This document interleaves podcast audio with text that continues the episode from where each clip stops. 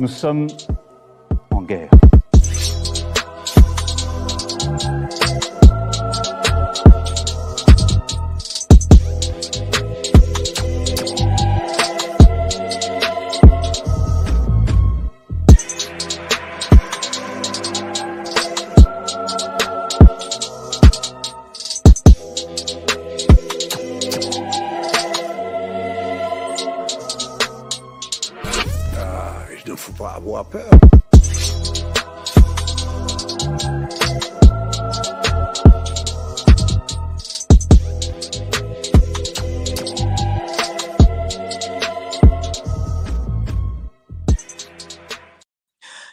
Il, ne faut pas avoir peur. Bonsoir à tous et sur est là pour remplacer les médias subventionnés. Alors n'oubliez pas, la lettre du mois de décembre est sortie. Voilà, vous pouvez la commander. Vous allez euh, en description. Alors ce soir, on va parler football, mais pas du jeu, même si j'aurais bien aimé parler du jeu, parce que je suis un vrai footeux, vous le savez tous. Mais on va parler de cet excellentissime livre, je me suis régalé, L'industrie du football. Euh, première partie, parce qu'il y aura beaucoup de parties, FIFA, criminalité politique, écrit par euh, notre ami Romain Molina, que vous avez déjà vu l'année dernière, puisqu'il est venu euh, pour parler géopolitique et Yémen, aux éditions, tout ça, Exuvie. Euh, bonsoir, cher Romain, comment vas-tu là dans ta voiture? Mais euh, bien, Mike, et toi-même?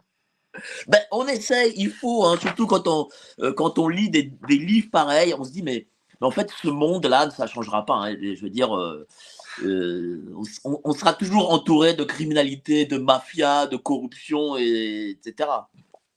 Oui, bon, après, j'essaye de quand même de garder un espoir, autrement, je ne ferais pas ce que je fais. Mais c'est vrai que dans le milieu sportif et principalement footballistique, la criminalité est assez incroyable puisque c'est une activité légale. Je ne parle pas du jeu, hein, le sport en lui-même, je parle de l'industrie. Et c'est quand même, ça pose question de comment une industrie pareille peut être légale. Ça, par contre, c'est une vraie question. Ben, là, tu parles d'industrie. Ça veut dire que le foot, euh, parce qu'en France, on a, on a souvent tendance à un peu mépriser le sport, mais le foot est une vraie industrie. Oui, bah, cl- clairement, parce que c'est pas uniquement financier. Les gens vont simplement dire Ah, mais tel joueur gagne tant, etc. Alors oui, mais en fait, c'est une industrie.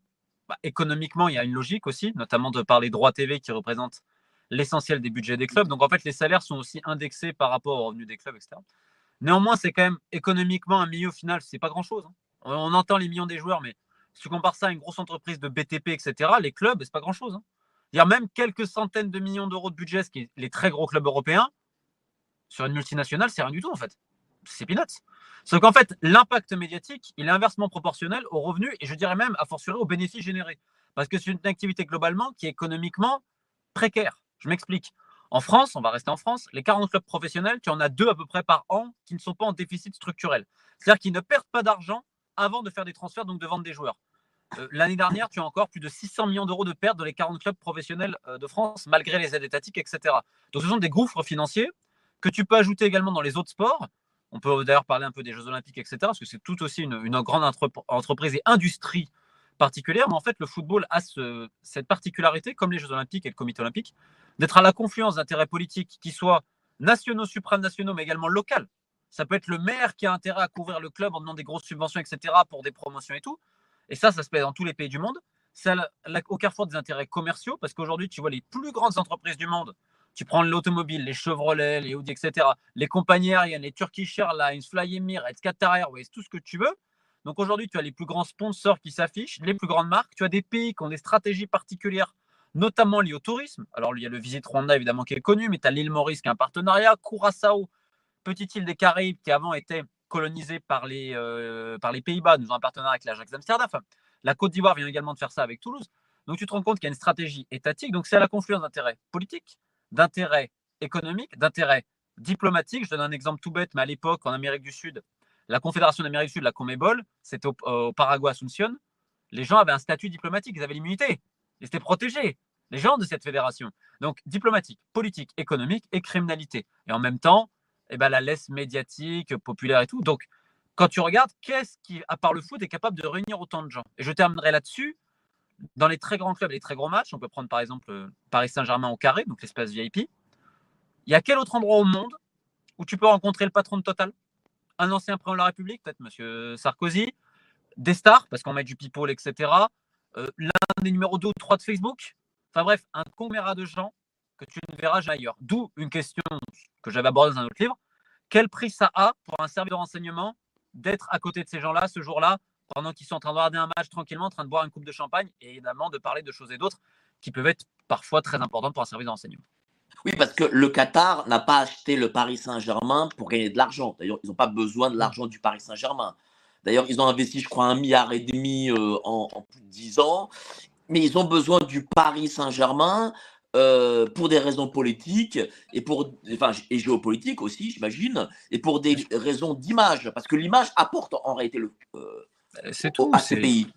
de, de, visibilité. Alors eux ils ont eu leur stratégie parce qu'il faut pas oublier euh, la géopolitique moyen-orientale. Tu peux pas comparer la stratégie saoudienne et qatari pour une raison simple c'est que l'Arabie saoudite c'est toujours vu comme le, le leader hégémonique du monde arabe notamment sunnite et il suffit de regarder la taille des deux pays. C'est comme si nous, la France se comparait, on ne va pas comparer la stratégie de Andorre ou du Luxembourg avec la France. Et ben en fait, c'est pareil pour les Saoudiens. Je te parle pour les Saoudiens, parce que forcément, c'est les gardiens euh, des lieux sacrés de l'islam, la Mecque, Médine et tout ce que tu veux. Le Qatar, pour eux, c'est tout petit. Le problème, c'est qu'à un moment donné, ils ont une visibilité terrible qui a déplu, visibilité sportive, mais également politique, de voir leur influence de plus en plus grande, que ce soit à la Ligue arabe et ailleurs. On l'a vu sur le dossier libyen, sur le dossier syrien, en Somalie également on le voit en Afghanistan et aujourd'hui forcément de ce qui se passe en Palestine. Euh, mais ça s'accompagne d'une stratégie sportive très importante parce qu'il ne faut pas oublier que le Qatar a toujours vécu comme dans la crainte de vivre ce que le Koweït avait vécu dans les années 90 lors de la guerre du Golfe. C'est plus compliqué d'aller, on va dire, d'être attaqué quand tu es autant connu. Donc il y avait ça avec et c'est que de l'image. Et en France, alors après c'est différent parce que tu as aussi une stratégie, comment je pourrais dire, euh, d'influence politique aussi. Ils ont aujourd'hui énormément d'influence politique en France. Il y en a qui vont te parler d'intérêts économiques. Les intérêts économiques du Qatar, alors il y en a en France, hein, mais par exemple, ils ont beaucoup plus investi au Royaume-Uni, économiquement parlant. Politiquement, c'est pas pareil. Politiquement, tu as quand même un mariage avec sous l'ère Sarkozy, d'où le rachat du Paris Saint-Germain, qui est une idée de l'ancien président de la République, M. Sarkozy, il faut jamais l'oublier, même s'il y avait déjà eu des tentatives avant. Et après, bon, je pense qu'on aura le temps d'en reparler euh, d'ici quelques mois, mais il y, a beaucoup d'autres choses. Donc, ils ont fait leur stratégie là avec un point de mire, évidemment, la Coupe du Monde, dont on, je parle un petit peu dans le livre. Euh, bon, voilà, ça a donné une visibilité absolument incroyable, une crédibilité aussi. Maintenant, tu as beaucoup de sommets internationaux là-bas et tout. Et en fait, ça s'est couplé de cette euh, diplomatie bah, sportive. Elle s'est couplée avec une diplomatie médiatique liée à Al Jazeera. Il ne faut jamais oublier le rôle d'Al Jazeera, qui est quand même la, chaîne, cette bataille, la chaîne de télé qatari. L'influence d'Al Jazeera dans les printemps arabes, elle est colossale. Et en fait, ça arrive au même moment. C'est vrai. Ça. elle s'est mêlée également de cette idée de se dire on va se mettre entre tout le monde, on va parler à tout le monde. Alors, c'est une politique qui est complètement différente de Oman, par exemple, le sultanat d'Oman, qui est beaucoup moins. qui ne va pas héberger en son sein, on va dire, euh, ce que le Qatar a fait, hein, que ce soit des leaders du Hamas ou de, plein d'autres partis, des frères musulmans ou que sais-je encore. Ils ont toujours voulu être au milieu. Alors, ça dépend pour quel sujet, j'ai envie de te dire. Parce que, par exemple, pour le cas syrien, ça a été l'inverse. le Qatar est toujours très. Autant, tu vois, les Émirats ont permis quand même un retour sur la scène diplomatique arabe du régime d'Assad. Les Saoudiens commencent à suivre. Ça a été beaucoup plus compliqué. Par contre, pour l'Afghanistan, bah, tu vois où ils se sont mis. Tu vois aussi en Palestine aujourd'hui. Ce que certains pourraient dire un rôle trouble. On va dire c'est un genre de double jeu. Parce que tu vois, dans la stratégie sportive, ils le font également euh, à ce niveau-là. Mais, malgré tout, euh, malgré tout, malgré le fait que le Qatar est arrivé euh, à une forme de puissance, et, ça, et là je vais lire l'extrait, lorsqu'ils ont reçu euh, la Coupe du Monde 2022, ils ont quand même eu des noises. Et là, je vais lire l'extrait. Euh, version populaire, la vengeance américaine contre la FIFA après cet affront n'est pas infondée. Lee Clinton n'aime pas perdre, c'est là leur moindre défaut. Si Bill n'était plus à la Maison Blanche depuis une décennie, Hillary était devenue secrétaire d'État et pouvait appeler la cavalerie afin de donner une bonne leçon à l'une des plus puissantes organisations au monde. Ils étaient tout heureux d'avoir la FIFA entre leurs mains, estime un ancien haut dirigeant à Zurich. Ils s'en sont donnés à cœur joie, une référence au texte de loi utilisé par Loretta Lynch pour poursuivre les dirigeants du football mondial, le RICO, Racketeer Influenced and Corrupt Organization Act.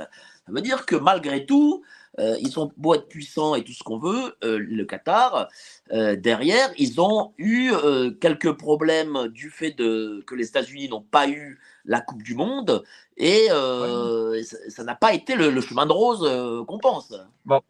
Oui, bon alors après, il faut, faut voir plusieurs choses. Le premier point, le premier fusée, c'est que le Qatar avait un homme très influent dans les structures sportives, s'appelle Mohamed bin Haman. comme le Koweït avait quelqu'un de très influent au CEO, M. Salah. Et en fait, bon, c'est l'homme qui a acheté un peu la Coupe du Monde. D'ailleurs, il l'a pas acheté qu'une fois, il l'a acheté deux fois. Hein. Quand même bien précis. Ils l'ont eu pour l'avoir et ensuite pour la mettre en hiver. Bon, bref. Et donc, je raconte un peu certaines pérégrinations là-dessus. Mais ce qu'il faut bien comprendre, c'est qu'au final, ils n'ont rien eu. Parce que les Américains sont pas allés au bout. Parce qu'en fait, pourquoi les Américains vont à faire ce fameux FIFA Gate, qui est un peu le but du livre? Euh, Parce qu'en fait, il y a plein de raisons, euh, j'ai presque envie de dire, euh, occultes. On va dire ça comme ça. Je m'explique très simplement.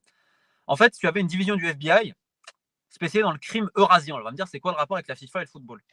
Bah, À la base, il n'y en a aucun. Sauf qu'en fait, euh, il y a notamment un agent du FBI qui s'appelle Michael Gaeta qui va poursuivre euh, en fait des parties de poker clandestines à la Trump Tower, qui font référence en fait à d'anciens oligarques issus de l'ex-URSS, notamment quelqu'un qui est né à Tashkent, la capitale actuelle de l'Ouzbékistan, qu'on appellera le petit Taïwanais parce qu'il a un nom quand même assez compliqué, Taïwan Chic, euh, qui en fait était un peu l'un des cerveaux de tout ça. C'est un mec qui était lié au sport, à l'époque au patinage pour des trucages et également au football. Et en fait, à un moment donné, ils vont aller rencontrer en Angleterre. Et tu vois, c'est ça où en fait, quand on parle de tout ce qui rentre dans le football, c'est ça qui est fou. Ils vont rencontrer Christopher Steele. Et je pense que les abonnés de ta chaîne doivent connaître Christopher Steele avec le rapport Steele sur Trump à l'époque et ses liens avec la Russie. Ça part de cet ancien mec du MI5 qui avait été stationné à l'époque à Moscou et tout. Et qui ensuite s'était reconverti dans le privé, comme beaucoup d'anciens euh, agents. Et en fait, ce mec-là, c'est l'un, il est considéré comme l'un des spécialistes pour tout ce qui est l'organisation de type mafieux des mecs issus de l'ex-URSS. Aujourd'hui, tu n'en as pas beaucoup des mecs comme ça. Hein. La plupart, ils sont morts. Hein. Mais tu as encore quelques, anciens, on va dire, quelques apachniks. Donc, ils vont le rencontrer, euh, etc. Ils vont échanger et tout. Et puis, à un moment donné, ils vont rééchanger. Et en fait, Steele, qui a un ego démesuré, va leur dire Mais je crois que je tiens un gros truc. Les Russes vont avoir la Coupe du Monde. Alors que lui, il connaît rien au foot. Hein. Pourquoi? Parce qu'en fait, sa boîte qui était dans le privé en Angleterre avait obtenu l'un de ses premiers contrats avec la Fédération anglaise de football, qui candidatait pour le mondial 2018 et qui avait le doute de est-ce que la Russie n'est pas en train d'acheter les votes. Donc ils avaient fait appel à une boîte d'intelligence économique, comme plein de sociétés font, et c'était celle-là. Et c'est là où tu vas saisir l'ironie, parce que je, le redis, le Christopher Steele, qui devait être très bon dans son domaine, il connaît rien dans le domaine du foot.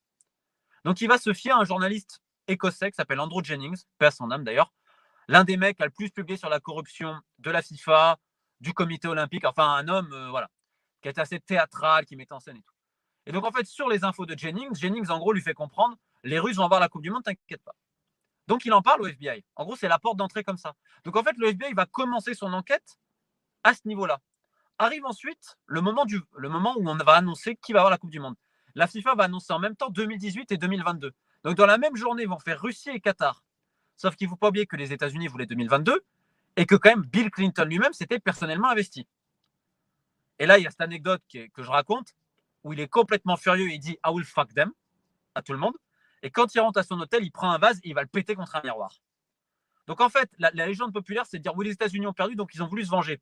Alors c'est pas exactement vrai parce qu'en fait, l'enquête avait déjà commencé. Sauf qu'en fait, les Clinton vont faire quoi? Ils vont permettre, comme je dis, d'avoir la cavalerie. Ils vont permettre à l'ancienne ministre de la Justice, ancienne procureure générale, Loretta Lynch, d'avoir les moyens de permettre cette enquête. Qui a et tu as lu le livre, qui est une enquête honnêtement d'un concours de circonstances incroyable, qui est très mal menée au début et qui va réussir à aboutir parce qu'ils ont obtenu les moyens de le faire. Et on notera une chose, c'est que Loretta Lynch, qui a poursuivi donc la FIFA sur le système du RICO, qui est donc réservé normalement aux entreprises de type mafieuse. Il faut jamais l'oublier, pour extorsion, raquette, etc. Cette même Loretta Lynch qui, quelques années après, se fera happer par un scandale lié à Hillary Clinton. Et aujourd'hui, cette même dame qui a fait quand même elle avait fait des grandes choses dans sa vie avant, attention. Hein. Pour ça, il faut toujours être mesuré. Elle a fait des très grandes choses en tant que procureur. Sauf que sur la fin, elle poursuit la FIFA et elle va quand même aussi faire une autre carrière médiatique, parce qu'elle aussi, elle a rejoint le privé. Et aujourd'hui, elle est embauchée par des institutions sportives, notamment de par son acte de la FIFA. Les gens peuvent taper. Ça a été un truc médiatique incroyable pour elle. Mais il faudra qu'on m'explique comment, huit ans et demi après le FIFA Gate, où on explique qu'ils sont poursuivis comme une entreprise mafieuse et tout.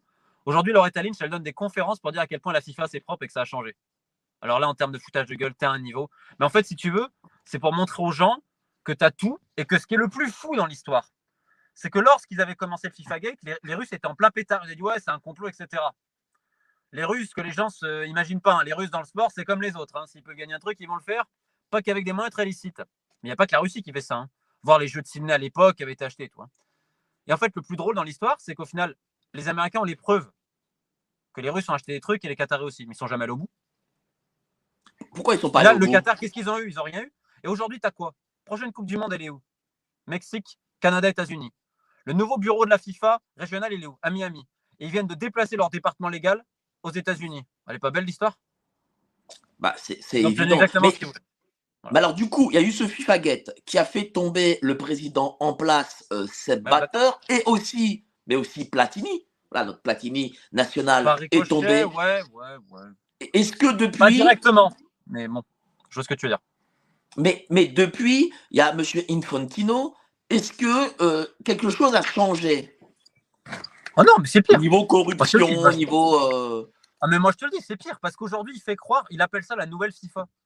Déjà, il faut imaginer un truc, c'est qu'ils ont pu avoir tous ces mecs des dirigeants du football mondial parce qu'en fait, l'argent avait transité par une banque états-unienne. C'est comme ça qu'en fait, ils ont pu poursuivre les mecs de la Caraïbe, d'Amérique latine, d'Amérique centrale et d'Amérique du Nord. C'est pas qu'ils étaient plus corrompus que les autres. Hein. C'est simplement, et je l'explique dans le livre en montrant le système de ISL aussi, qui existe autour des années 2000. En fait, les droits TV, ça se chiffre parfois en milliards. Il hein, faut que les gens imaginent. Il y a certains contrats en milliards et les autres en centaines de millions. En fait, tu as le système de rétrocommission, c'est-à-dire pour obtenir les droits télévisuels, tu vas mettre une société à côté qui va te rétrocéder une part. Et vu qu'il n'y a aucune vérification dans le milieu du sport, ça passe. Et en fait, c'est là où tu fais l'argent. Et en fait, tu imagines bien que si aux États-Unis, en Amérique latine, dans la Caraïbe, ça se faisait, tu doutes bien qu'ailleurs aussi. Ce qui est fou, c'est que lorsqu'il y a ça, il n'y a aucune juridiction internationale qui se lance dessus. Tu as les Allemands qui ont essayé, sauf qu'il y a une prescription, et les Suisses, ils disent lancer des enquêtes, au final, ça ne va, jamais, ça va jamais très très loin.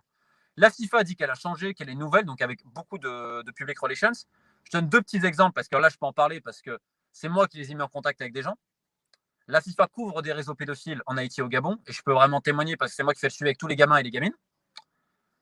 Au risque de me prendre des menaces de mort et tout ça, mais je pense que c'est normal.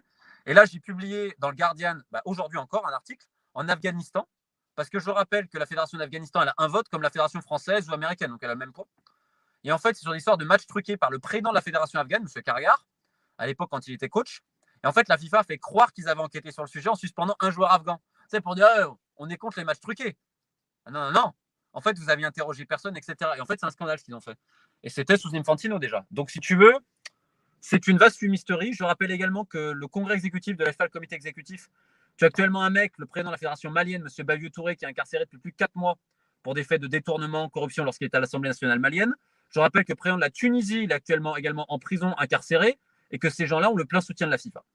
Pour donner une petite. Euh, je, vais, je, vais, lire le passage de, de, de, des droits télé parce que les gens ne se rendent pas compte de, ces sommes. Et après, on va, on va venir après sur cette euh, pédocriminalité sur laquelle aussi tu as, tu as enquêté. Alors, combattant du système Blatter, c'était lui qui avait briefé les équipes de Gaeta sur la manière dont l'argent sortait illicitement. Les droits télévisuels représentent le cœur du business, explique Ivan Bloom, un spécialiste de la question. En 2003, il avait été mandaté par Tamim Ben Hamad Al Thani, devenu plus tard euh, l'émir du Qatar, afin de négocier les droits du football espagnol pour le compte d'Al Jazeera dans le monde arabe. À mon époque, les sommes étaient déjà importantes, mais elles se sont multipliées au fil des années. Pour donner un exemple, on a atteint 3,5 milliards d'euros pour la Première Ligue en Angleterre en comptant les droits domestiques et internationaux. La Liga espagnole flirte avec 2 milliards. La Bundesliga allemande a dépassé le milliard.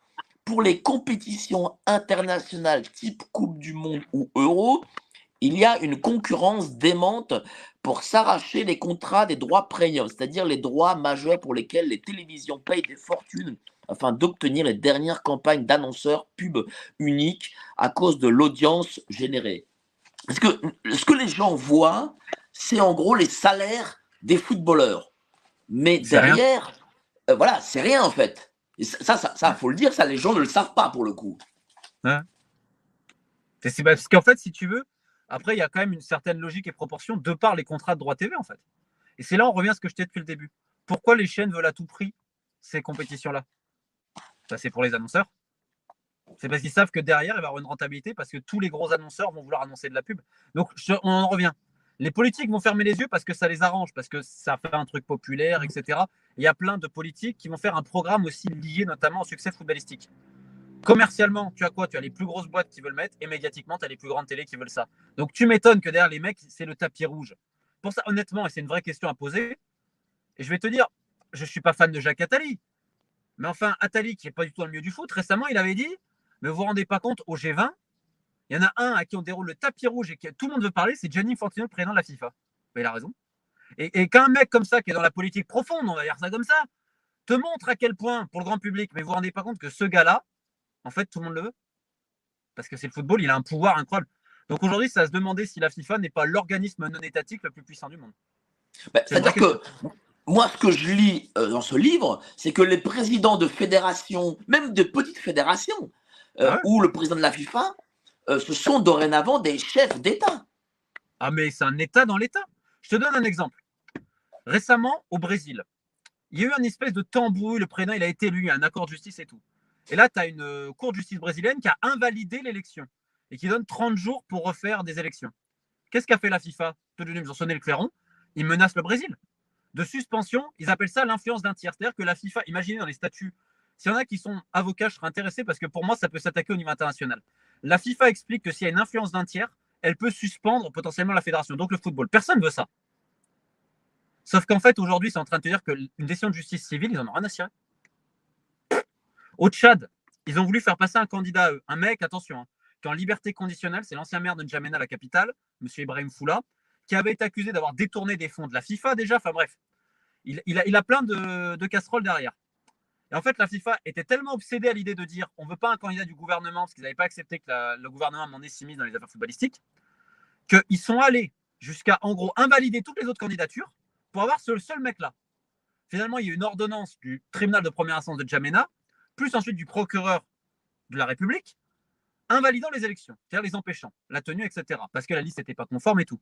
La FIFA a essayé de passer en force ils ont essayé de, même de parlementer avec le Premier ministre et le ministre des Sports pour essayer de faire passer le truc. Donc, quitte, t'imagines qu'ils ont même profité, c'est comme une anecdote de fou. Le jour des élections, le président Déby est à la COP 28. Ils ont profité de son absence pour essayer de retourner des membres du gouvernement afin de faire élire leur mec. Donc finalement, ça ne se passe pas. Bah, qu'est-ce qu'ils ont fait? Ils ont menacé le Tchad plein de fois. En gros, donc c'est en train de dire qu'un État souverain, lors décision de justice, on s'en fout. On vous suspend si vous ne respectez pas ce que nous on veut. Donc ça veut dire que la FIFA s'érige au-delà des pouvoirs étatiques de par ce statut de dire on refuse toute ingérence, qu'elle soit politique ou des tiers. Et pour eux, une influence de justice, c'est un tiers. Alors attention, après, c'est à la carte. Hein. parce qu'en Espagne, on l'a vu avec le président de la Fédé, la Rubiales, qui avait embrassé sa joueuse, etc. La politique espagnole s'y était mise. Là, la FIFA n'a rien dit, mais c'est pour une raison politique. C'est que le département légal de la FIFA est dirigé par un Espagnol et qui voulait le poste du mec. Donc là, on n'a rien dit, on l'a suspendu dans un temps record. Donc on aurait bien ce que je te dis. Et dans une organisation de type mafieux et criminel qui va tout faire pour aider les siens et s'il y a par contre pour X ou Y raison, on veut te flinguer, là, il n'y a pas de problème, là, on va respecter la justice civile. C'est quand même assez savoureux. Et je peux te mettre la même en France, où la FIFA avait plus ou moins menacé l'État français vis-à-vis de l'ancien de la Fédération Noël Le et lorsqu'il a démissionné, où il a atterri, directement à la FIFA pour gérer le bureau à Paris. C'est pas vous tout ça? Ah Oui, c'est-à-dire que, c'est-à-dire que Noël Le Gret, qui est comme accusé euh, d'agression sexuelle, harcèlement, harcèlement, harcèlement, harcèlement sexuel sur de nombreuses femmes à la Fédération française de football, a été recasé alors qu'il a plus de 80 ans, Le Gret. Immédiatement. Il a été recasé à la FIFA. Et je vais te donner une, info que je n'ai pas mis dans le livre, que je rêve pour un prochain. Si tu veux, Macron a tout fait pour avoir le bureau de la FIFA à Paris, qui est une délocalisation, etc. Parce qu'il y avait deux raisons. En fait, ce bureau-là devait gérer certaines affaires en Afrique. Et en fait, Macron l'a corrélé à l'Agence française du développement. Et en fait, si tu regardes, ce qu'on m'a expliqué à la FIFA, c'est que à l'époque, il était très pote avec Infantino. Et Infantino est ultra pote avec Paul Kagame, le président rwandais, qui est aussi le grand Manitou des instances sportives. Et en fait, Infantino, qui est un genre de VRP, c'est-à-dire qu'il fait aussi VRP pour le Qatar vis-à-vis de la Commission européenne, vis-à-vis du Parlement, je crois que le monde l'a sorti aujourd'hui. Et bien en fait, il a fait pareil pour la France vis-à-vis du Rwanda. Et si tu remarques, il y a un, rapprochement entre le Rwanda et la France ces dernières années. Et Macron a demandé à Infantino de l'aider. Et tu remarqueras qu'il y est allé. Trois semaines après, Macron est allé au Rwanda il y avait un peu de ça. Sauf que Macron est persuadé, pour te montrer quand même qu'on est géré par des gens, des fois je me pose des questions, qu'on lui a volé la deuxième Coupe du Monde. On lui aurait volé sa deuxième Coupe du Monde en finale. Alors, va m'expliquer comment, vu le match horrible que la France fait, que c'était un miracle qu'ils aillent jusqu'au penalty. Et donc, il en veut, etc. Et il en veut à Infantino d'avoir mis Le Gret à la tête euh, du bureau de la FIFA à Paris. Mais ça, ça te montre un peu certaines choses. Et tu as d'anciennes collaboratrices d'Emmanuel Macron également qui rejoint la FIFA aussi, d'ailleurs. Mais, mais Comme Marie-Laure dans les fait un, boulot plutôt correct dans le département de la protection de l'enfance, etc. Elle s'appelle Marie-Laure Desmineurs, je crois. Et elle a travaillé avec Emmanuel Macron. Mais pour le coup, pour l'avoir vue à l'œuvre, contrairement aux autres, elle fait quelque chose. Donc, euh, c'est pas moi qui vais la critiquer. J'ai lu récemment dans l'équipe euh, que la FIFA, si elle s'installe en France, aurait droit à Ouais. 5 ans euh, de- Exonération d'exonération totale d'impôts, elle et ses salariés. Euh, Ouais. C'est quand, même- quand même fou ça. Ça, mais ça te montre le pouvoir, encore une fois, de la FIFA.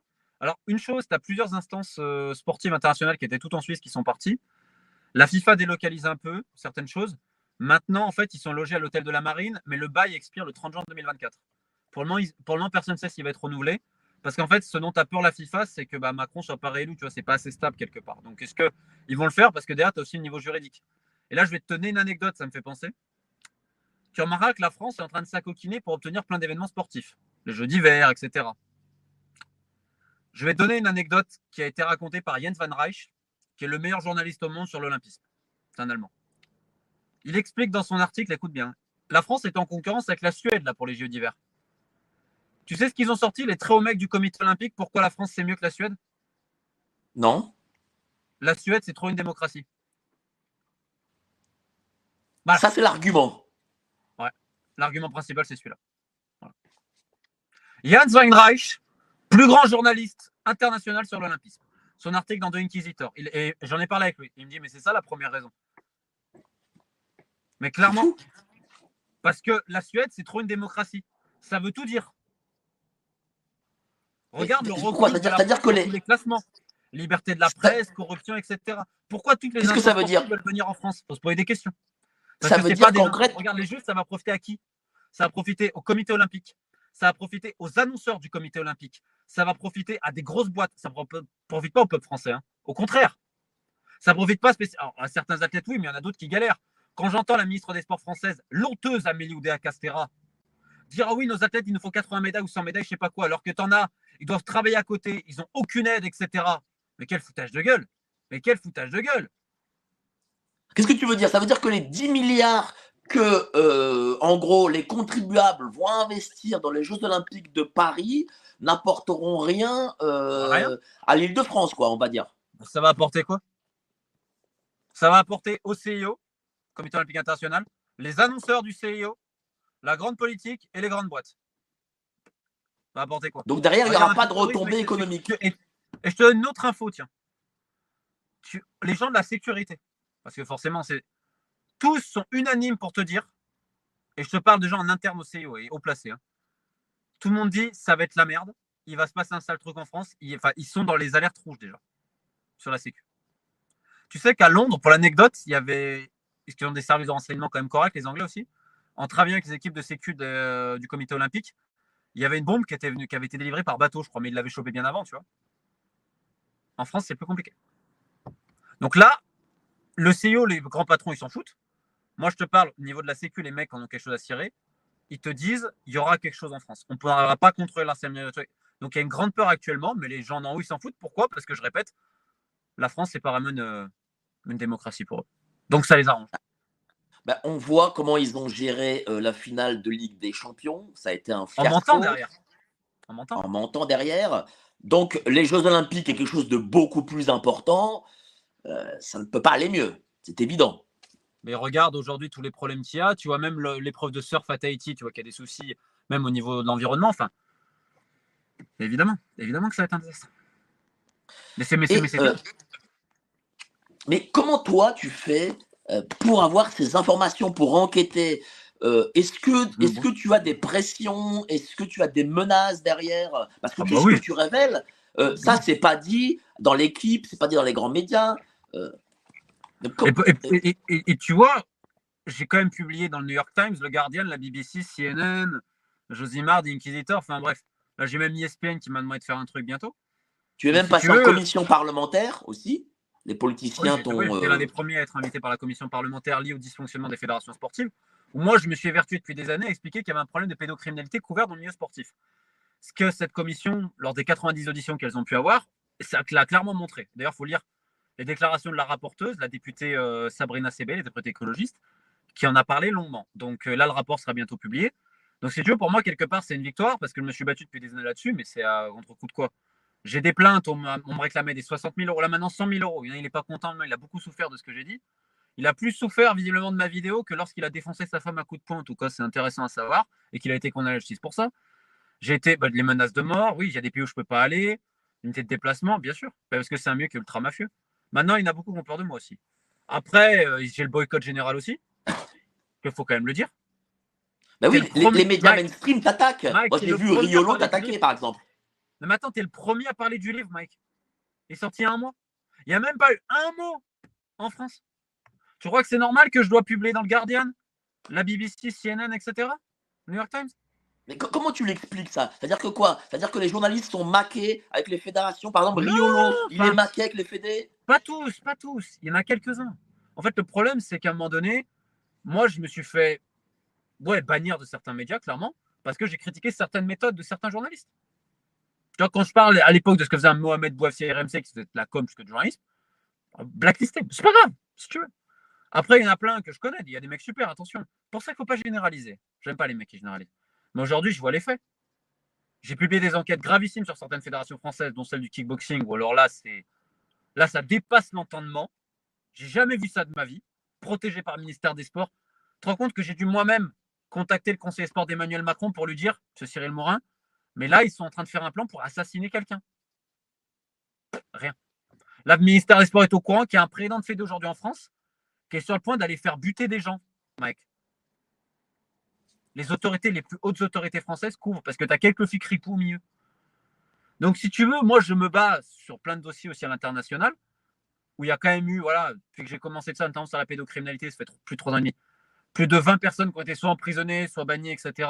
Ça soit en Haïti, au Zimbabwe, au Mali, au Gabon, en Mongolie, etc.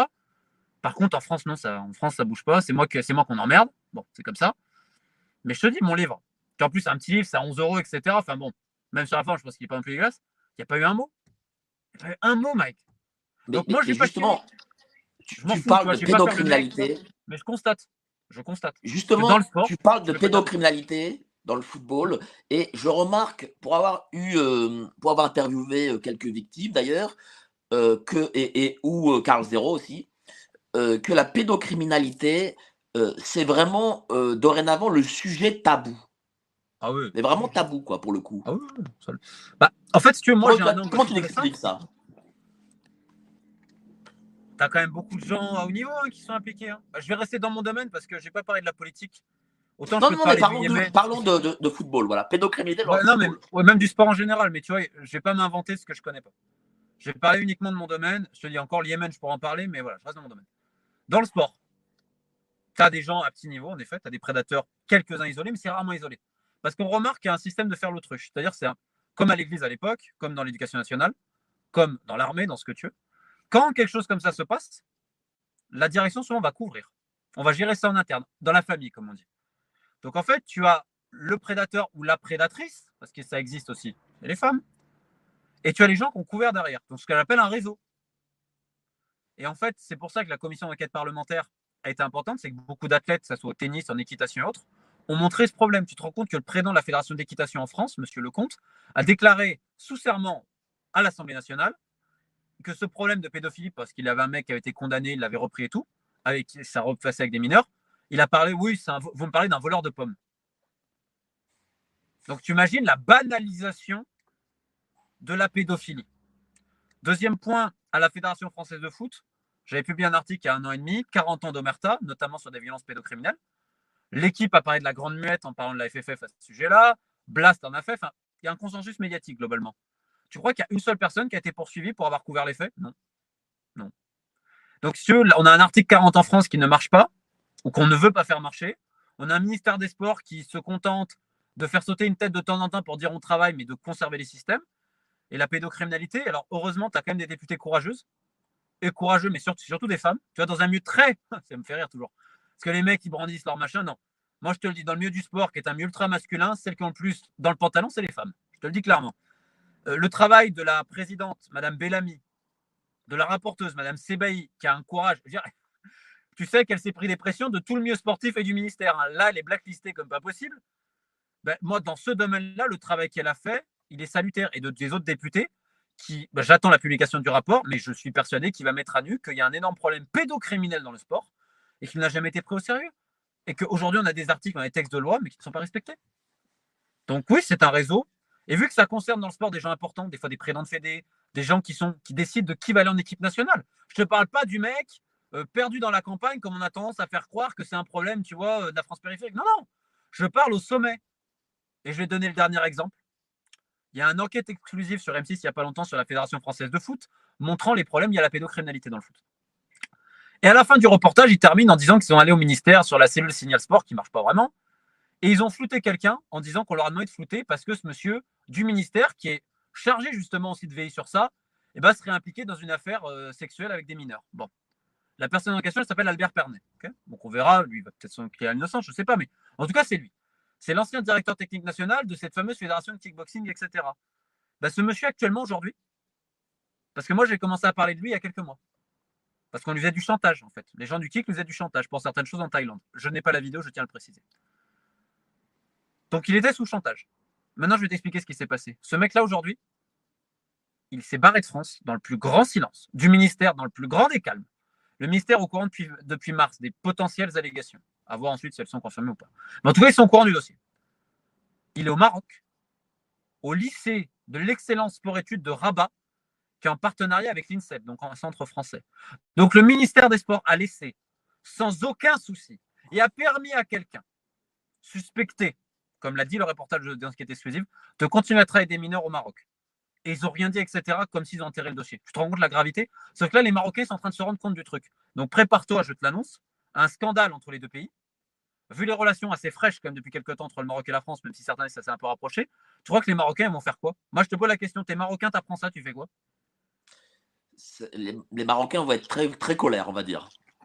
Voilà. Et ça va être. Et, mais, et, et, qui est en faute? Le ministère des Sports français. Dont la ministre qui, fait, qui se fait le chantre de Je suis contre les violences. Il bah, faudra d'abord regarder ton ministère. Et, et la ministre qui euh, est choquée euh, par, euh, par les chants au Parc des Princes, mais qui n'est pas choquée par la pédocriminalité au sein des fédérations. Bah, en fait, elle va faire un discours, mais tu vois, sur le kickboxing, on a tout. On a chantage, on a sextape, on a prostitué des mamans. Oui, j'ai bien dit prostituer des mamans pour que les jeunes fassent les combats, etc. On a euh, tentative d'assassinat, on a des gens fichés au grand banditisme, trafic d'armes, trafic de drogue. Enfin, c'est un truc de fou. J'ai jamais vu ça. Le ministère n'a pas répondu. Pourquoi? Parce que le ministère est personnellement, certaines personnes du ministère sont impliquées. Et ils veulent pas. Donc là, ils ont mis une mission d'inspection générale. Mais concernant la pédocriminalité, concernant la pédocriminalité dans le football, est-ce que c'est plus euh, quelque chose de, de, de fédéral, c'est-à-dire des fédérations, ou, mmh. ou c'est dans les clubs? Ça dépend, tu as tout. Après, moi, je peux te dire qu'à travers le monde, tu as énormément de cas. Et des cas glauques, bah, il y a Haïti dans le livre qui est quand même deux chapitres, je pense, assez marquants. Le Gabon, c'était institutionnalisé politico-sportivement. Et mes enquêtes dans le Guardian avec Ed Aaron ont permis bah, l'arrestation de pas mal de gars, mais le réseau est toujours présent malheureusement, parce que tu en as même qui sont au gouvernement gabonais. Euh, en Mongolie, pareil, les, jeunes filles, elles se faisaient, voilà. Colombie sur les jeunes arbitres. Salvador. Canada, il y a beaucoup de commissions d'enquête actuellement sur la pédophilie dans le sport canadien aussi, également dans le football. C'est malheureusement de partout. Il y a eu des scandales en Angleterre, de partout. En Guinée, là, je peux te dire, bientôt, euh, on a publié aussi en Sierra Leone, au Cameroun, enfin bref. Donc c'est un problème. Il y a beaucoup de fédérations qui ont ça. Et souvent, elles réagissent de la même manière, elles font l'autruche. En France, tu as des cas dans des recruteurs français, comme un mec qui s'appelle Ahmed Ganinèche, qui a pris 18 ans de tôle, là, je crois, pour ça. Il était recruteur à Nantes, à Angers. Tu as le procès bientôt de Eric Olas, le premier agent d'Antoine Griezmann, qui a été recruteur aussi, qui est accusé de viol sur mineur lorsqu'il était entraîneur à Bayonne. Donc tu remarques que c'est des gens importants. Tu as aussi des prédateurs plus iso... enfin, moins connus. Mais dans les structures fédérales, oui, clairement, ça existait. La particularité française, c'est que tu as beaucoup de femmes sur filles. Ça, c'est la des particularité. Femmes sur filles. Ouais. Ouais. Ben, on a eu l'entraîneur du Paris Saint-Germain femme euh, oh, ben, contre des, des, filles du PSG, mais, mais ça c'était de des, des, agressions sexuelles. Euh, alors, je, ouais, monsieur ouais, Olé Nicole. Ça, mais moi je te parle de femmes sur filles. Bah, en fait, tu as notamment euh, Angélique Roujas qui était à Clairefontaine, donc employée de la Fédération française, Ils l'ont virée parce qu'en fait, elle a, selon la lettre hein, qui avait été écrite, elle avait entretenu des relations intimes avec, avec des mineurs. Voilà. Est-ce qu'on l'a interdit d'exercer? Non. Elle a toujours ses licences, tout tranquille. Ça continue. Mais, ça, c'est lié à des filières ou c'est des cas un peu isolés? On fait l'autruche, je te le dis honnêtement. Bah, euh, là, c'est pas un cas isolé, hein, parce qu'elle-même, avant, moi je te le dis très honnêtement, la sélection féminine, c'est ça qui est le plus terrible. hein. Mais tu avais une autre sélectionneuse qui faisait pareil. Si tu couchais pas, tu pouvais pas être sélectionné. Enfin, c'est terrible. quoi. Mais, mais tu as aussi femme sur fille, ça existe. hein, les gens, ils oublient. Tiens, au Gabon, pareil. Tiens, elle a fait- euh, celle qui gère le foot féminin, Madame Léo Kadi, tu crois qu'elle a fait quoi? L'ancienne ministre des Sports au Gabon, Madame euh, Nicole euh, Assélé. Elle, c'était sur, sur par contre. Mais la sélection de hand féminine, par exemple, si tu couchais pas avec elle, tu allais pas. C'est le sport international. C'est pour ça que je prends jamais qu'un seul exemple. J'essaie de globaliser. Mais, mais, je te dis, c'est un, mais c'est un truc de fou. Moi, et, je- je, gère ça. J'ai géré, et je continue à le faire. Et personne ne veut bouger le petit doigt. Et ça bouge uniquement quand ça fait un scandale international au niveau médiatique. Donc, c'est-à-dire que si je suis pas là à matraquer, matraquer avec d'autres, il se passe rien. Mais justement, toi, tu es passé en commission parlementaire. Est-ce qu'ils Ouais. ont, est-ce que les, euh, les parlementaires ont pris euh, tes propositions? Est-ce qu'ils ont pris ton avis? Est-ce qu'il y a quelque chose qui a bougé pense- derrière? Bon, on attend la publication de leur rapport, mais honnêtement, ils ont fait un bon boulot, je trouve. Alors, c'est pas parfait, mais ça peut pas l'être. C'est pas des gens qui sont spécialisés là-dessus. C'est assez triste de voir que ce sont des députés qui font plus que, que le ministère des Sports ou, euh, ou que la justice. Mais oui, je pense que c'était une chose très positive et je te dis bravo à la présidente, Madame Bellamy, à la rapporteuse, Madame Sebaï. J'attends maintenant la publication du rapport et ce qui va suivre. En fait, à un moment donné, je me suis dit, cette commission, c'est bien parce que quand tout le milieu sportif a commencé à leur cracher dessus, j'ai dit, oh, ils sont dans le vrai. De toute façon, c'est simple. Avant même le début de la commission, le président du comité olympique français, M. Lapartien, qui est un député, qui est un membre LR d'ailleurs, il a été élu, je crois, vers la Bretagne, euh, il avait envoyé un courrier que j'ai, il a quasiment menacé la rapporteuse. En disant ces accusations farfelues, ça n'avait pas commencé. Ça n'avait pas commencé. Et tu remarqueras que les LR bah, ont été très discrets dans la commission, bizarrement. Après, tu as les députés RN, notamment Julien Oudoul. Oui, l'islamisme. Oui, mais le sujet, c'est la pédophilie. Oui, mais l'islam. Oui, d'accord. Julien Oudoul, c'est le niveau zéro de l'intelligence. Quand tu vois ça, dire, Julien, c'est pas le sujet. On te parle de gamins violés, lui, c'est l'islam. Si tu peux voir le compte rendu, honnêtement, je serais, je ne suis pas un membre du RN, mais je serais un cadre du RN, je le dégage pour ça. Parce qu'il donne une image terrible de son parti. Il ne faut pas oublier que ce sont des élus de la République et que le sport, c'est des millions de personnes qui le font en France. Donc le traiter comme ça, à réduire, on te parle de pédophilie et le mec, le seul mot qu'il a, c'est islam, islam, je serais un cadre du RN, je le vire dans la foulée. Excuse-moi, au bout d'un moment, il faut arrêter les conneries. Donc les mecs du RN, ils sont barrés. Comment tu veux. Juste parenthèse, je ne suis pas politique, mais ça, ça m'a énervé parce que ça, c'est mon domaine, le sport. Et la protection des gamins aussi. Les mecs, ils veulent le pouvoir sur une commission si importante qui concerne des millions de Français, ils sont barrés parce que soi-disant, ça ne parlait pas d'islam alors qu'on parle de la santé des enfants? Bien sûr. Mais ils sont sérieux, le Rassemblement national? Et ils veulent gouverner? Mais putain, mais moi, je serais Jordan Bardella, mais je te jure que je les vire tous. Le RN a pris d'ailleurs, comme la LR n'a pas pris au sérieux cette commission, et ça montre bien les préoccupations. Maintenant, de l'autre côté, tu as des gens, François Picmal aussi de la NUPES, qui a fait le travail, des bonnes questions, tu as, as, des mecs qui ont fait le boulot. Mais là où je me dis, putain, en France, on se divise tous. Là, il y a un truc qui peut te rassembler, c'est les enfants et le sport. On n'est même pas fichu de s'accorder. Mais c'est fou. C'est là où je me dis, mais à un moment donné, tu mets ton ego de côté. On a des différences politiques, ok, mais sur ça, on peut trouver un terrain d'entente. Donc, ce qui, moi, m'énerve dans la commission, c'est que malheureusement, il n'y a pas eu cette, cette entente-là de certaines personnes. Ça, c'est dommage. Néanmoins, le boulot, je pense qu'il a, été fait, qu'il était nécessaire. Et je te dis, le mieux sportif était gêné. Et anecdote, la Fédération française de foot s'est plaint de moi à l'Assemblée nationale. Ils ont écrit une lettre spéciale. Genre, j'étais, euh, je serais plus ou moins Satan, tu vois. Donc, faut pas me prendre au sérieux. J'ai eu d'autres plaintes à ce niveau-là de certaines euh, fédérations qui n'étaient pas contentes de ce qu'on a pu décrire. Et je te dis aussi une autre chose, la ministre des Sports s'est élevée contre la commission. Ils ont dit, ouais, elles veulent faire du buzz, je sais pas quoi et tout. Donc, faut se poser la question, à la base, le ministère des Sports, il devrait être content qu'une commission les aide. Et je te termine par un dernier effet qui se coule. C'est pas de la pédophilie, mais ça va t'intéresser. Une députée de gauche, je crois, j'ai perdu son nom, a écrit à la ministre des Sports cet été pour lui faire part de malversations, et la lettre est très étayée avec des noms, à la fédération de lutte, qui n'est pas une grosse fédération. Fédération qui avait bénéficié d'une aide de 1 million exceptionnel dont on n'avait rien dit parce qu'en fait, les anciens, ils avaient un peu braqué la caisse lors du championnat qui s'est déroulé en France. Des surfacturations et tout. Bon. Donc, déjà, le contribuable français, on sera ravi d'apprendre que notre dur labeur sert à rembourser les malversations de la fédération de lutte. Je pense qu'on sera ravis d'apprendre ça. Donc, elle alerte la ministre sur les malversations. Ça fait depuis juin juillet. Voilà, bon, il s'est rien passé. Parce que tu comprends, euh, autre info que je peux te donner, au gouvernement, on a dit on met le couvert sur tout. C'est les Jeux Olympiques, laissez-nous tranquilles. Voilà, donc c'est C'est-à-dire encore une que- fois un problème étatique et on peut parler de scandale d'État. C'est-à-dire que, ne serait-ce que pour l'argent, comment ça se passe? Euh, le, le ministère de- des Sports donne X à une fédération et la fédération euh, gère comme elle veut. Il n'y a pas, y a pas Bah, y a de contrôle d'État. Il n'y a, a pas de contrôle. Bien sûr, ils te disent qu'il y a du contrôle, mais c'est fake. S'il y avait du contrôle, tous les gens qui ont couvert les réseaux pédocriminels, ils auraient été traduits en justice sous l'article 40. Ça n'a pas été le cas. Euh, exemple, pour tous ceux que ça intéresse, ils peuvent taper l'ancien président de la fédération de skate en France. Les athlètes de l'équipe de France avaient dû faire des courriers, des lettres ouvertes en expliquant qu'on couvrait des pédophiles à la fédération. Tu crois qu'à un moment donné, le ministère s'est mis dessus? Il a fallu le courage de Sarah Bitbol et quand à un moment donné, ça a commencé à péter et tout. Donc, et ça a duré pendant très longtemps. Donc, si tu veux, c'est un cirque absolu.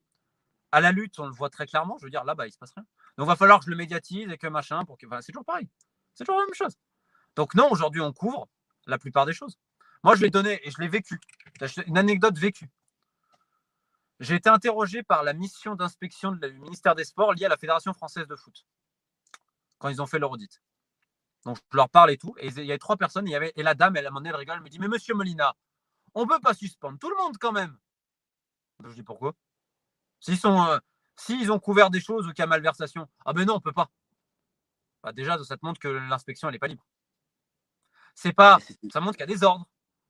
Parce qu'autrement, c'est selon les faits. Les faits déterminent qui doit être suspendu ou qui doit être traduit en justice. bien sûr. Voilà. Alors, j'ai un commentaire d'un internaute qui nous demande En France, les parents doivent-ils s'inquiéter pour leurs enfants actuellement inscrits à des clubs de sport et que doit- que doivent-ils faire?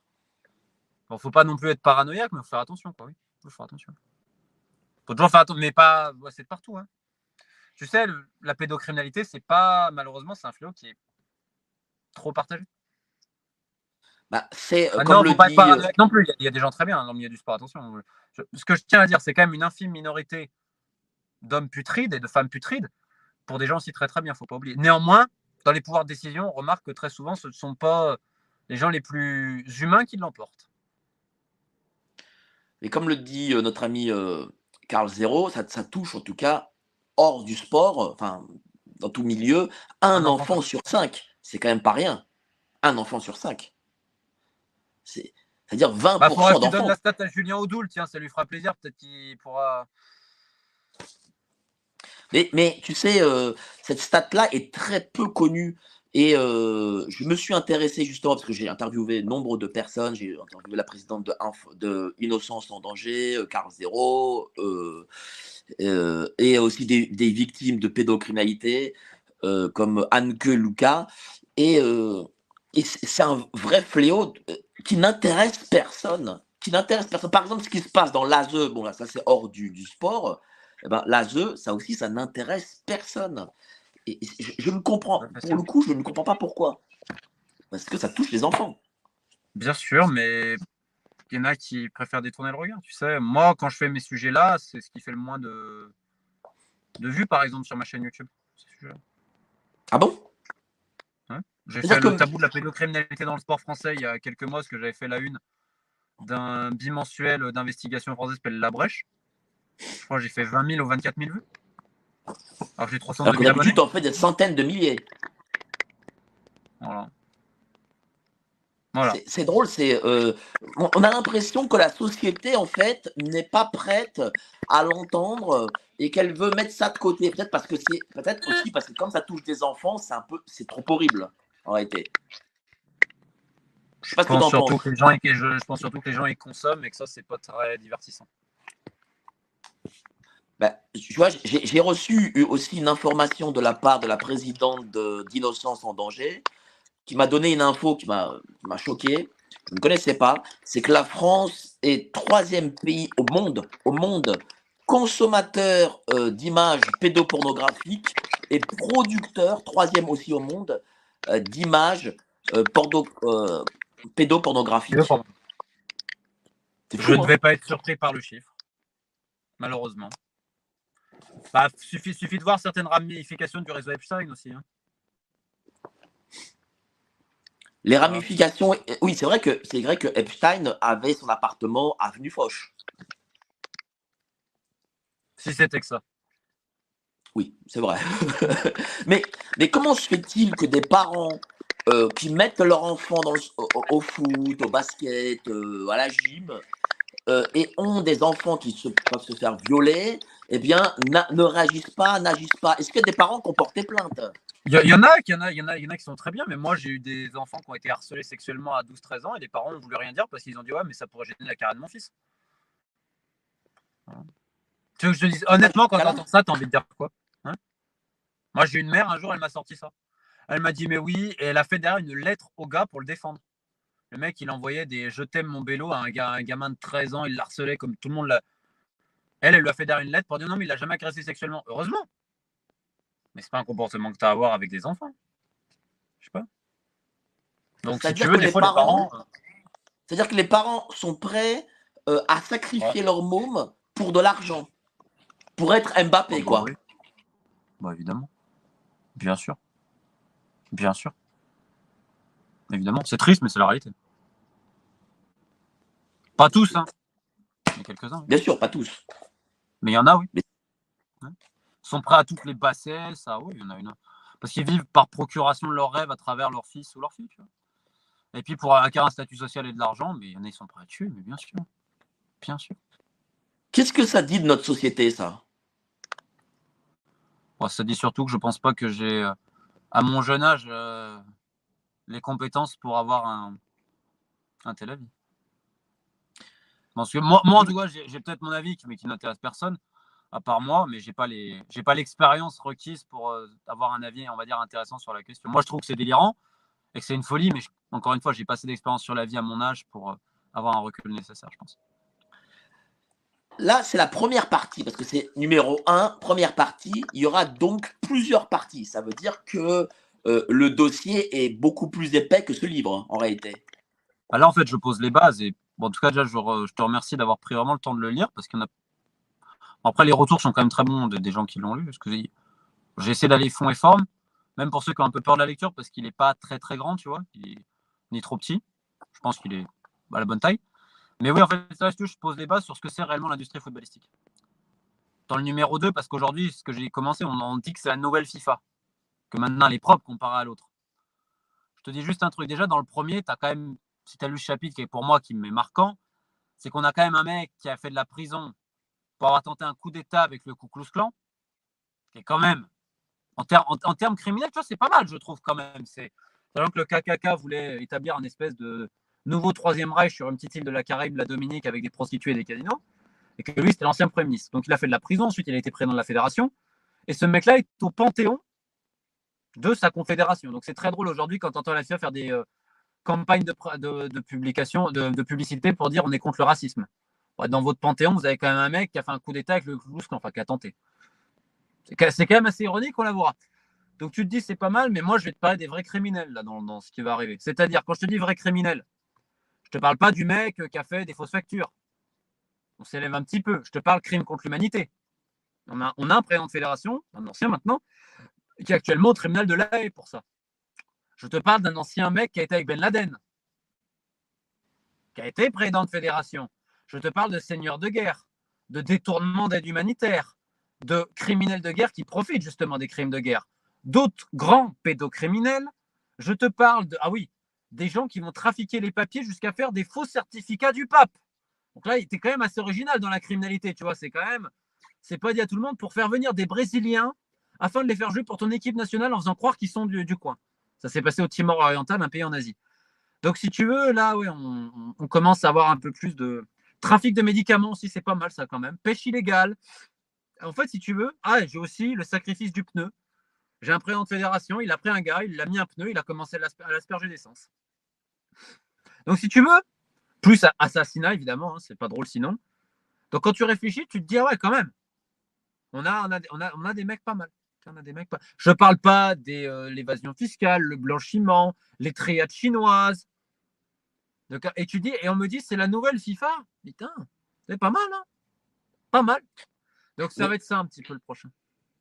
Mais est-ce que malgré tout, euh, malgré tout ce qu'on se dit, malgré ce qui est écrit dans le livre, il y a quand même des gens qui, veulent, qui luttent pour, euh, on va dire, euh, un football honnête? Oui, il y en a. Ils sont pas entendus, mais il y en a. Non, tu as des gens bien, mais tu as beaucoup de gens qui acceptent le système, quoi, malheureusement. Donc c'est un, peu, un peu triste. Quoi. Mais, mais tu as d'espoir, oui. Enfin, tu as quand même des gens, je pense, qui essayent de se réveiller. Et c'est l'important, c'est de diffuser ça le plus possible parce que même les gens qui ne s'intéressent pas au foot et au sport, je pense qu'ils peuvent lire le livre parce qu'au final, c'est un, un, peu, un trailer géopolitique. Quoi. Avec des meurtres. Bah, oui, c'est. Euh, euh, euh, entre nous, ce livre, c'est pas du football. Hein. On parle pas de jeu, on parle pas de Michel Platini qui fait des passes ou de, ou de Neymar ou d'Mbappé, etc. Là, on parle vraiment des coulisses et, et c'est de la vraie politique. Pour le coup, c'est un James Bond. Hein. Mais, mais dans la réalité. Exactement. Ah oui. Bah, puis c'est un travail, si tu veux, qui. Parce bon, il n'y a, pas que le fond, j'ai essayé de le soigner sur la forme. Bah, pour que les gens passent un bon moment et euh, aussi que certains se réconcilient un peu avec la lecture, tu vois. Donc le prochain, il sera dans quelques mois. Et il y aura une série, il y aura sur les matchs truqués, il y aura, il y aura sur plein de. Il y a plein d'angles, il y aura l'industrie spécialement en France. Et potentiellement, si j'ai le temps avant les Jeux, je ferai l'industrie des Jeux Olympiques 2024. Parce que alors là, je peux te dire que. J'ai même pas de mots. J'ai même pas de mots. Sur ce même pas de mots sur quoi? Sur la corruption? L'incompétence d'abord. L'incompétence de l'État?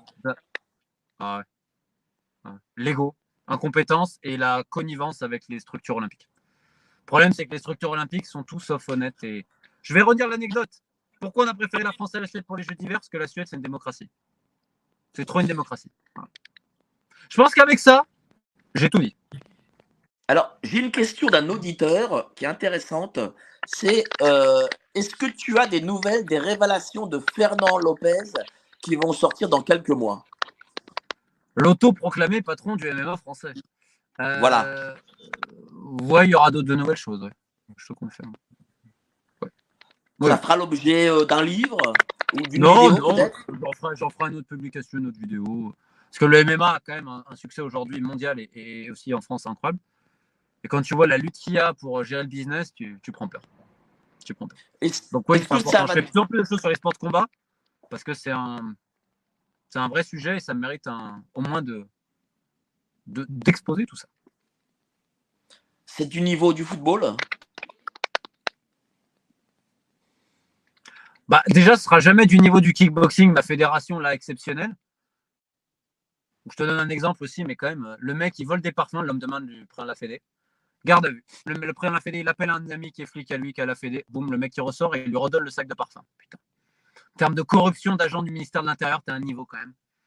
C'est grave. Hein. C'est grave. C'est très grave. Mais bref. Euh, c'est différent. C'est pas les mêmes milieux.